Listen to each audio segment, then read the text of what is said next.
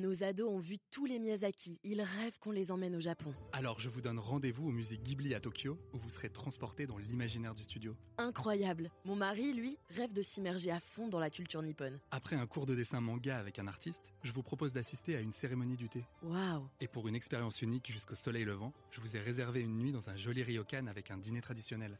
Je nous y vois déjà. Avec Marco Vasco, ne rêvez plus, vivez votre voyage l'esprit libre. Au rendez-vous sur marcovasco.fr pour imaginer votre prochain voyage sur mesure.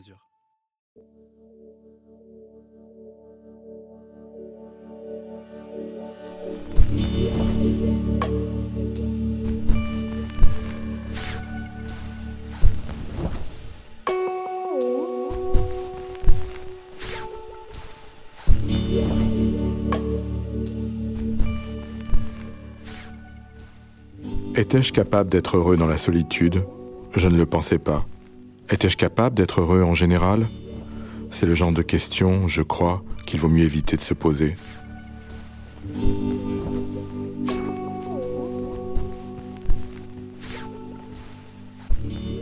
Eh bien nous, cher Michel Houellebecq, on se la pose encore. Et vous aussi d'ailleurs, sinon pourquoi auriez-vous appelé votre dernier roman Sérotonine? Ah, le bonheur, vaste programme. On dirait un sujet de philo pour le bac. Allez, vous avez quatre heures. Et n'oubliez pas Épicure, Kant, Spinoza, Hegel, Schopenhauer, Nietzsche, Camus, Sartre. Allez, respirez.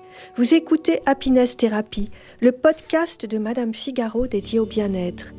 Et pour cet épisode, encore plus happy que les autres, nous ne dépasserons pas 20 minutes de félicité.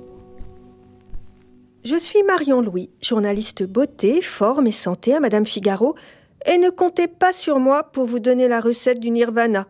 Je suis plutôt du genre à voir la flûte de Ruinard à moitié vide et à me faire des nœuds au cerveau. Mais tous les matins, je m'émerveille d'être en vie, d'être née à cette époque, dans ce pays, d'avoir un travail que j'adore, de n'avoir connu ni la faim, ni le froid, ni la guerre. Des bobos au corps, à l'âme et au cœur, comme vous j'en ai eu plein, et ce n'est sans doute pas fini. Mais je suis encore là, et comme Léo Ferré, je me dis Le bonheur, ce n'est pas grand-chose, madame. C'est du chagrin qui se repose. Il ne faut pas le réveiller. Le bonheur, qu'est-ce que c'est? J'ai préféré demander à plus savant que moi. Un prof de philo, justement, qui est aussi romancier et auteur de bandes dessinées. Il s'appelle Charles Pépin. J'aime beaucoup la, la, phrase de Prévert qui dit que j'ai reconnu le bonheur au bruit qu'il a fait en partant. Euh, il, est clair que très souvent, on n'est pas conscient euh, du bonheur qu'on est en train de traverser. Pour une raison très simple, c'est que le bonheur euh, renvoie, en tout cas c'est sa définition philosophique, à un état durable de satisfaction existentielle. on pourrait dire aussi de manière un peu plus technique, un état durable de coïncidence avec soi et avec le monde. Et je pense que cet état, au fond, n'existe pas. C'est un leurre, c'est une fiction, c'est un fantasme. Eh bien, ça commence mal. Et cela d'autant plus qu'on vit une époque menacée par le terrorisme, par la crise sociale, l'insatisfaction. Et il est, impossible d'être heureux en ce sens quand on vit dans une ville où, où des SDF meurent de froid l'hiver. C'est juste un non-sens. Euh, L'animal humain ne peut pas être heureux au sens de la satisfaction existentielle globale parce qu'il est conscient de sa mortalité, parce qu'il est conscient de l'écart entre son réel et son idéal, parce qu'il est conscient de la souffrance des autres, parce qu'il est conscient de l'injustice du monde, parce qu'il sait que le réel n'est pas juste, c'est comme ça, le réel est plutôt tragique. Donc le bonheur euh, n'est pas possible sauf à s'auto-bourrer le crâne, le bonheur n'est pas possible sauf à se mentir à soi-même, sauf à se voiler la face, et je milite pour le contraire. Si je comprends bien, je peux aller me recoucher tout de suite. À moins que... Je m'appelle Florence Servan-Schreiber et je j'aime bien dire que je suis professeure de bonheur. Cette Madame Sourire a écrit plusieurs livres de psychologie positive, dont Trois kiffs par jour et Power Patate. Elle joue aussi au théâtre une masterclass de bonheur. Aurais-je trouvé la vraie Mary Poppins? Mais quand je dis professeur de bonheur, c'est vraiment un clin d'œil. On ne peut apprendre à personne à être heureux. En revanche, on peut proposer justement des pistes pour que ça aille mieux. Et pourquoi est-ce que je m'y intéresse? Parce que je suis quelqu'un de profondément inquiet, euh, angoissé aussi. Alors, le bonheur, c'est vraiment du malheur qui roupille? Le, bonheur et le malheur cohabitent en permanence. Si on réfléchit bien, quel intérêt aurions-nous à être heureux tout le temps? Il n'y aurait aucun contraste, il n'y aurait euh, aucune couleur, il n'y aurait aucune nuance, il n'y aurait aucune variation, il n'y aurait aucune amélioration possible. Et je crois beaucoup au hum, fait de progresser. Quand même, ce qu'a dit Charles Pépin me turlupine. D'autant que lui sourit tout le temps et a l'air d'être un homme heureux. C'est intéressant de substituer la notion de joie à celle de bonheur. Euh, la joie étant une émotion qui jaillit, euh, une émotion assez folle, une émotion qui peut être impromptue, qui peut être euh, surprenante, et qui s'accommode très bien de la difficulté du monde, de la difficulté de la vie, et même de la misère, et même du terrorisme. Au fond, nous avons cette ressource de joie, et c'est ça qui est fabuleux. Nous pouvons être joyeux même dans l'adversité, je dirais même tout contre l'adversité. Et au fond, ma thèse, c'est que même quand le bonheur n'est plus possible, la joie demeure possible. Bon, voilà une bonne nouvelle. On a le droit d'être heureux même quand tout va mal autour de nous. En tant que philosophe, mais aussi euh, euh, écrivain, je milite pour lucidité, une façon d'approcher le réel comme il est, dans sa complexité, dans son épaisseur, dans sa violence, dans son injustice aussi. Mais j'insiste, on va pouvoir trouver dans cette lucidité une vraie joie, une joie sereine, une joie lucide, la joie de celui qui sait et qui ne se laisse pas dévorer par ce qu'il sait, c'est-à-dire au fond euh, une joie euh, que Nietzsche euh, définissait très bien en disant la joie, c'est le sentiment que la puissance d'exister s'accroît. Tiens, tiens, revoilà Nietzsche. Moi, je me demande quand même si tout le monde possède en soi ces ressources de joie. On connaît des personnes qui traversent les pires épreuves, la fleur au fusil, et d'autres qui s'effondrent à la moindre broutille. Certains qui se plaignent tout le temps, et d'autres qui se réjouissent à rien des nourrissons pleurnicheurs et des bébés risettes. Et si le bonheur était tout simplement inscrit dans nos gènes? Joie du métier, c'est un 24 décembre, alors que tout le monde préparait la venue du Père Noël, que je suis allée cuisiner Erwan Devez, consultant en neurosciences. Alors, pour répondre à votre question, oui, il y a, on peut dire qu'il y a un certain nombre de prédispositions. Il y a des tempéraments. Ceci étant, et ça c'est très important, rien n'est figé dans notre cerveau et rien n'est figé également dans nos gènes. C'est-à-dire qu'au travers de l'épigénétique, on a compris que nous avions cette capacité à exprimer ou non certains gènes. Donc c'est très important parce que c'est un message d'espoir. Ça veut dire qu'on est condamné à rien. C'est le rêve de tout neuroscientifique de trouver la formule magique du bonheur. Ça fait même un peu peur. Déjà que la France est l'un des plus gros consommateurs d'antidépresseurs, avec l'effet sérotonine, dopamine, endorphine, qui veulent nous emmener au pays de oui-oui. Quand on parle de bonheur, en fait, on confond un peu tout. On confond le plaisir à court terme, et puis peut-être une recherche de satisfaction, de bien-être, de sens, qui, elle, sera davantage sur le moyen, voire le long terme. Moi, ma position, c'est qu'il ne faut pas opposer l'un à l'autre. C'est-à-dire qu'on peut tout à fait s'octroyer des petits plaisirs, donc vous allez vous acheter une paire de chaussures, vous allez déguster un bon vin, vous allez euh, vous promener, etc. Donc là, vous allez avoir en fait euh, immédiatement une petite décharge de dopamine dans le cerveau, vous allez alimenter le circuit de la récompense, donc c'est très bien. Et vos petites décharges de dopamine à vous? Nos deux stagiaires, Marie Goulieu et Clémence Renard, se sont lancés dans les couloirs du Figaro et de Louis Média à la poursuite du bonheur. Alors moi, mon dernier petit plaisir, il est complètement euh, geekesque. Euh, en fait, ce sont les premières images euh, de la prochaine saison de, de Game of Thrones. mon dernier petit bonheur, ça a été, je dirais, c'était avant-hier, quand j'ai fait ma première vente avec la boutique en ligne que j'ai lancée avec des amis. Mon dernier petit bonheur, c'est quand j'étais à Amsterdam. Je suis partie pour le Nouvel An. Donc ça faisait quelques mois que j'étais pas partie en vacances. Ça m'a fait super plaisir de partir là-bas. Alors mon dernier petit bonheur, c'est que je me suis réveillée hier matin et je voyais qu'il faisait beau à travers la fenêtre et j'ai mis euh, en route ma platine vinyle et j'ai écouté un petit disque et euh, ça m'a fait euh, grand plaisir. quand j'étais avec mon copain ce week-end, on est sorti. Comme ça faisait un petit moment que je l'avais pas vu, donc ça m'a fait plaisir.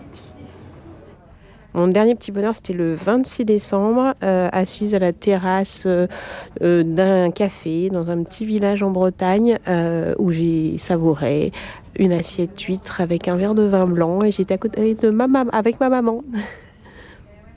Alors mon dernier petit bonheur, c'était au retour de mon footing le dimanche matin. Quand je rentre, c'est vraiment un bonheur. Je, je prends ma douche, je sors et je me prépare un énorme brunch et cette sensation de, de bien manger, de manger plein de choses en même temps, euh, me ravit. Enfin, ça me... Je suis vraiment hyper heureuse à ce moment-là.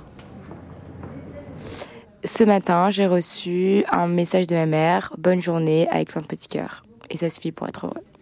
Mon dernier petit bonheur, en fait, euh, c'est d'avoir euh, offert un, un cadeau euh, à ma femme. Je suis content, en fait, de lui faire des petites surprises de temps en temps et j'aime lui faire plaisir. Et quand elle, euh, elle prend du plaisir, bah, je prends du plaisir aussi. Réveiller ma fille et lui faire un bisou dans le cou, encore tout chaud parce qu'elle est ensommeillée, la sentir euh, commencer à s'éveiller et ce moment de câlin euh, fait que la journée commence euh, divinement bien pour moi. Alors, c'était lire avec toutes mes sympathies d'Olivia de Lamberterie. Je trouve qu'il y a un avant et un après euh, ce livre. Rouler dans Paris, la nuit, sous la pluie, en écoutant Aretha Franklin. C'était ma petite balade euh, à Montmartre, tôt le matin, avec mon chien. Il y avait du soleil, mais un peu de brume, et on voyait tout Paris. Voilà, c'était voilà un instant de bonheur. C'était après Noël, j'étais à Nice et il faisait un temps splendide. Ça faisait très longtemps que j'avais pas vu de soleil et un matin, je suis allée lire au soleil toute seule sur un transat dehors. Alors j'avais un gros pull, mais j'étais en plein soleil, en plein milieu de l'hiver, en train de lire et sans être dérangée pendant deux heures. Et c'était vraiment un, un moment à paillettes. Erwan Devez nous met quand même en garde. On s'habitue à tout, surtout au plaisir. Et donc, si on est euh, dans la consommation à outrance euh, pour être heureux, eh bien, on va être un peu comme un junkie. C'est-à-dire que pour avoir la même dose de plaisir, il faudra toujours acheter davantage. Je ne suis pas du tout là pour faire la morale à qui que ce soit. C'est très bien de se faire des petits plaisirs, des petits bonheurs, mais il faut bien être au clair sur le fait que c'est pas cela qui nourrira euh, un bien-être euh, prolongé et durable. Donc, pour aller vers ce bien-être euh, durable, il va falloir autre chose. Et c'est quoi cette autre chose? Florence Servan-Schreiber a son idée sur la question.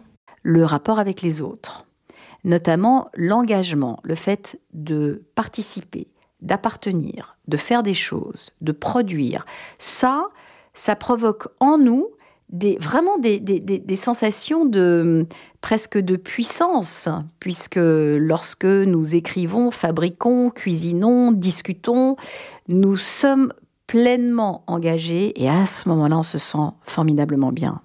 Et ça ne suffit pas, puisqu'il faut en plus de ça, donc en plus du plaisir et de cet engagement, il nous faut aussi du sens. Ah, le sens, encore une grande aventure. Pourquoi? Pour qui je me lève le matin? Quelle est ma vocation, ma place sur cette planète, mon rôle dans cette société? Quelle est ma nature profonde? Et suis-je en cohérence avec elle? Et donc ça, cette recherche de sens et ce travail, en fait, au long cours, il va permettre une activation cérébrale qui sera autrement plus riche que la petite action dopaminergique du circuit de la récompense. Là, on va inonder un peu l'entièreté du cerveau, notamment de sérotonine et d'ocytocine. Cette recherche de sens, d'accomplissement personnel, d'engagement au, au, quotidien, c'est là que se joue véritablement euh, la question du bonheur à long terme. Bien avant la naissance de nos experts, les hommes ont cherché les secrets du bonheur. L'université de Harvard a mené la plus longue étude réalisée au monde puisqu'elle a démarré en 1938 et s'est terminée en 2015. Au fil des ans et des directeurs d'enquête, elle a scruté à la loupe le quotidien de 724 jeunes hommes de tous milieux sociaux. Parmi eux, il y avait même un certain John Fitzgerald Kennedy, pas encore président. Les résultats sont parlants. Ce n'est ni la richesse ni la célébrité qui rend heureux, mais la qualité des relations. Les personnes qui ont les meilleures connexions avec leurs amis, leur famille, leur communauté sont plus heureux, en meilleure santé et vivent plus longtemps. La deuxième génération d'études a commencé et inclut enfin les femmes. Au fait, j'aimerais bien savoir si les deux sexes sont égaux, question happiness. Encore un sujet délicat qu'Erwan Devez hésite à aborder. C'est une question que l'on se pose depuis des décennies. Il y avait une étude assez intéressante qui, avait été faite sur ce, cette question-là et, et, qui revenait à dire que, en fait, euh, euh, les hommes parfois pouvaient être plus heureux parce qu'ils s'accommodaient davantage euh, des petites choses qui n'allaient pas. Alors que les femmes, donc, elles, vont être plus attentives à une multitude de petits détails. Et de ce fait, ont peut-être une difficulté supplémentaire à être parfaitement heureuses alors que ces messieurs, euh, un petit peu moins subtils peut-être dans leur approche, eux, finalement, peuvent s'accommoder de différentes choses. Admettons. Les femmes ont peut-être tout simplement nettement plus de choses à gérer au quotidien. Et l'argent dans tout ça? La sagesse populaire dit qu'il ne fait pas le bonheur. Mais quand même, il vaut mieux rire dans un bain de rose à Bali que pleurer sur un tapis d'épines à perpète la poisse. Alors, ne nous voilons pas la face, le confort adoucit et facilite. Ça, c'est clair. Mais une fois qu'on a dit ça, le confort ne suffit absolument pas pour être heureux. Erwan Devez rejoint Florence Servan-Schreiber sur ce point. Oui, alors il y a des études qui sont, qui sont passionnantes. Euh, effectivement, on voit que le niveau de bonheur n'est pas forcément corrélé au niveau de, du niveau de vie. Et en fait, ce, ce dont on s'est aperçu, c'est que plus que le niveau de vie, ce sont les écarts en fait qui nous rendent malheureux, c'est-à-dire les, les inégalités. Et oui, c'est même on ne peut plus d'actualité. Maîtriser les inégalités, c'est permettre la cohésion d'une société. C'est sans doute pour cela que le degré de satisfaction est plus élevé dans les pays nordiques, malgré le froid et le manque de lumière. Chaque année, les Nations Unies publient la liste des pays les plus heureux.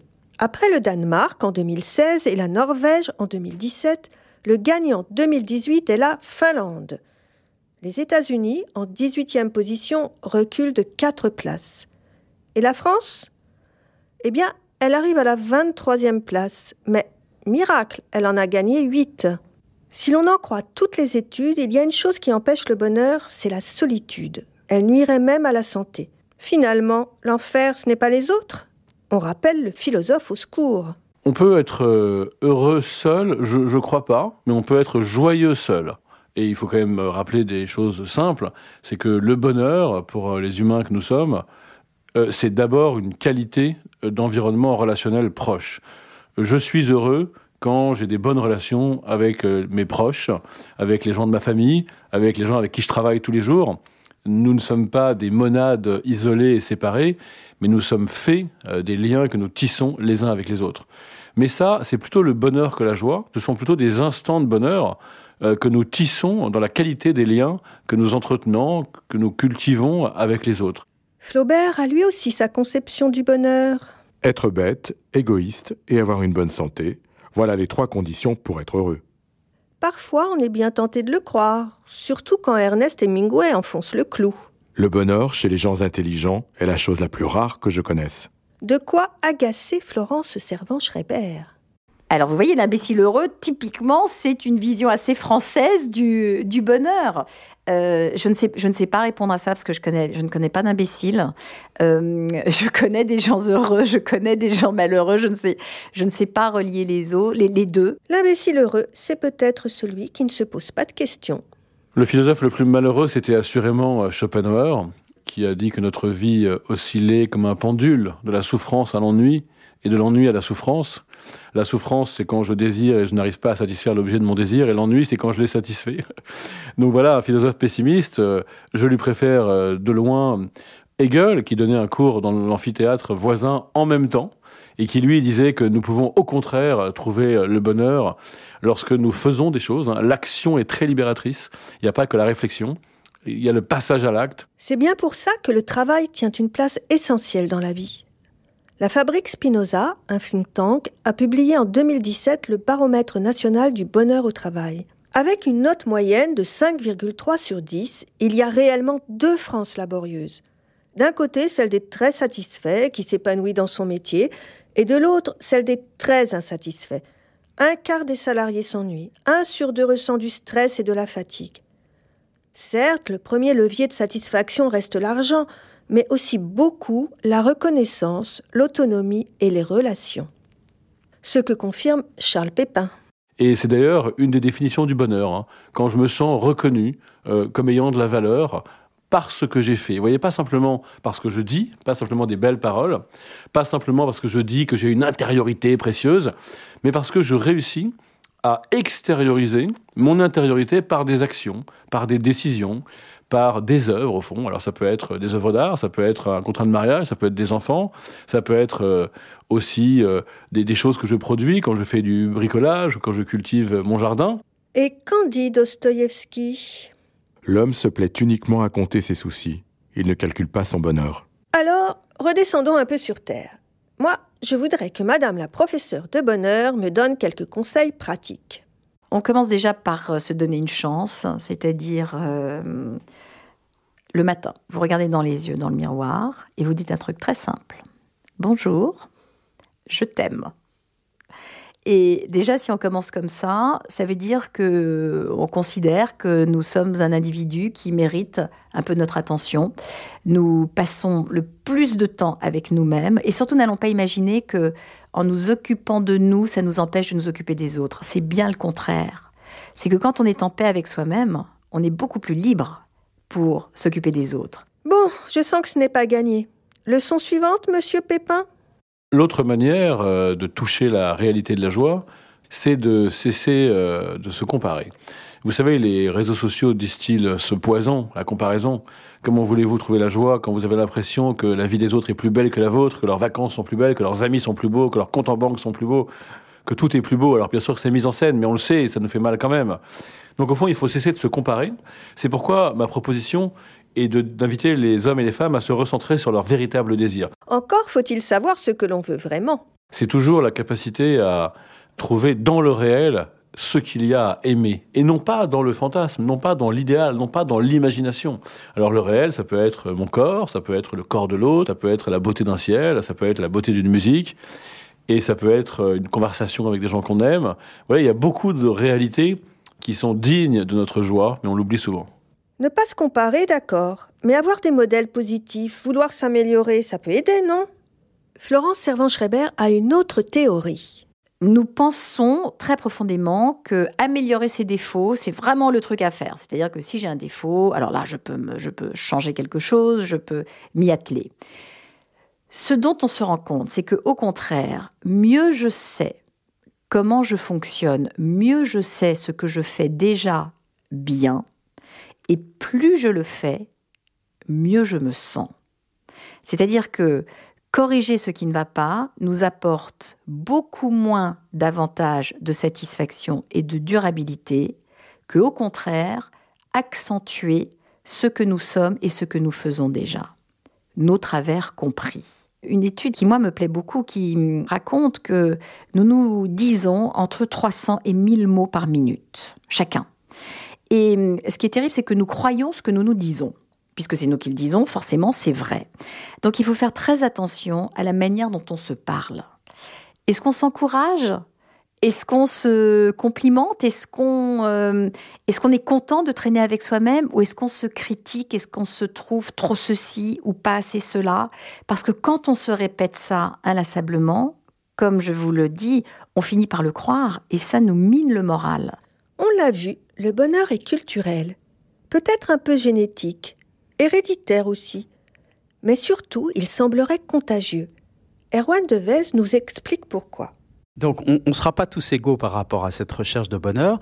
En revanche, il y a quand même un certain nombre de points que l'on partage. Euh, par exemple, ce qu'on appelle le biais de négativité. Le biais de négativité, c'est un petit peu de voir le verre à moitié vide. C'est un peu inscrit dans notre cerveau. Pour une raison qui est très simple, qui est liée à l'évolution, c'est que euh, il y a bien longtemps, quand on était dans la caverne, il valait mieux que notre circuit de la menace euh, s'active avant notre circuit du plaisir, parce que sinon on pouvait vivre une très belle nuit, mais c'était la dernière. Donc on l'a en nous. Donc il faut essayer de réfléchir à cela et aussi essayer de l'atténuer. Et pour essayer de l'atténuer, en fait, il y a un certain nombre de, techniques à suivre qu'on appelle de réorientation positive ou de alors la psychologie euh, positive travaille beaucoup sur ce sujet, c'est-à-dire comment essayer de positiver euh, notre vie. Encore un coup du docteur Coué et des bisounours.